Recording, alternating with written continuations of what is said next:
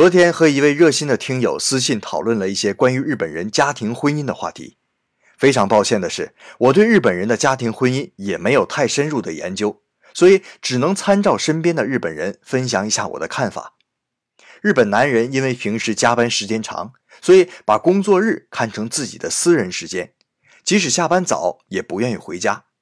对他们来讲，周末才是家庭奉献日。而孩子们长大后，夫妻两人周末就开始各忙各的事情，所以因此渐渐疏远，最后另结新欢的例子也不少见。这也是为什么最近日本关于家庭主妇婚外情的电视剧能够热播的一个原因。当然，主流社会对于婚外情还是相当反感的，所以电视剧以这个题目吸睛，最后还是要回到家庭和睦的主旋律上。人气艺人一旦被曝有婚外情，那未来道路。也是岌岌可危的。